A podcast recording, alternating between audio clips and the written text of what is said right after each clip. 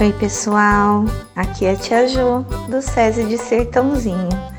E eu tô adorando contar histórias para vocês. Espero que vocês também. Hoje eu escolhi uma bem legal. É do Malas Artes. O autor é Pedro Bandeira e a história Os Porcos do Compadre. Então vamos lá? De outra feita, o Malazartes aprontou uma bela trapaça. Foram agora os porcos do compadre que causaram toda a graça.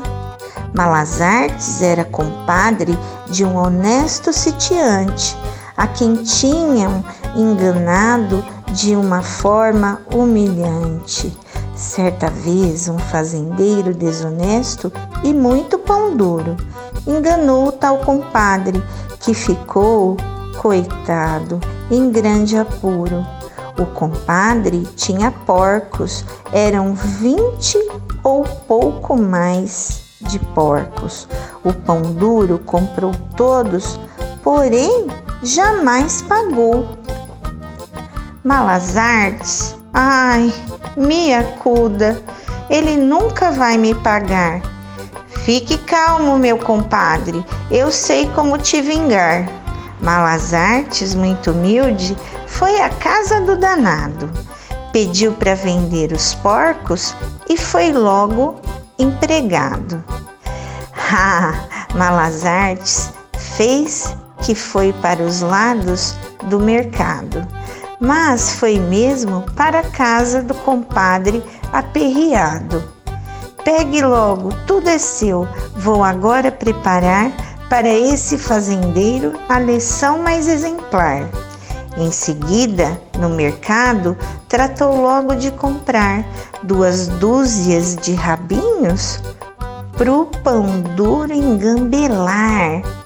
A cem metros da fazenda, para onde foi ligeiro, os rabinhos espetou bem certinho no atoleiro, na lama. Correu para a fazenda aflito. Oh, patrão, venha cá ligeiro. Os seus porcos se afundaram bem no meio do atoleiro. Que desgraça, meus porquinhos! Ai, o atoleiro é muito fundo. Venha, Pedro, venha me ajudar. Chame logo todo mundo. Não há tempo, meu patrão. Temos que nos apressar, pois se a gente perder, perder tempo, vão os porcos se afogar. Bem nervoso, o patrão correu com o Pedro atrás. Me ajude a puxar os porcos, vamos! Força, meu rapaz!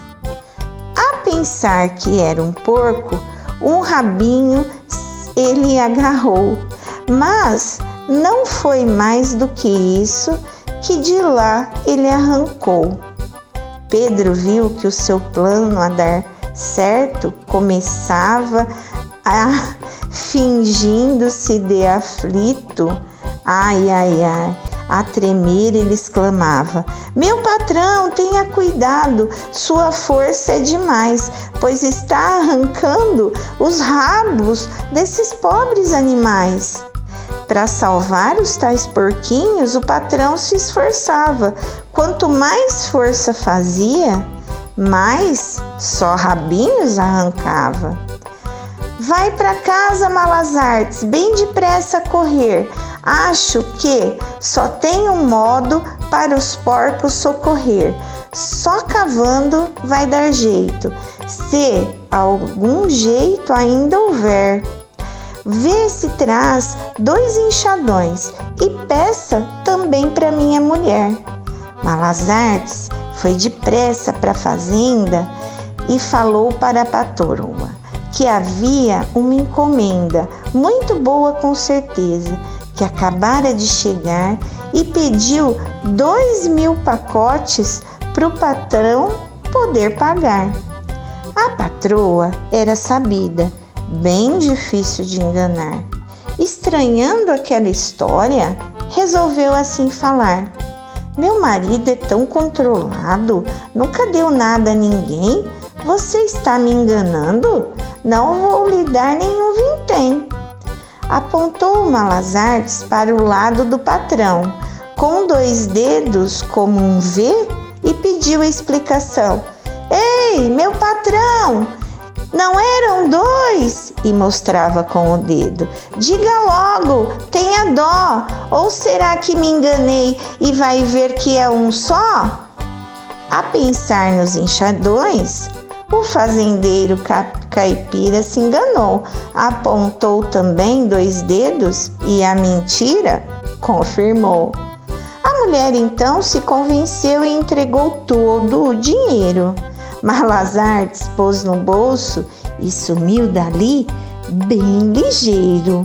Foi bem feito para aquele fazendeiro. Quem mandou ser desonesto?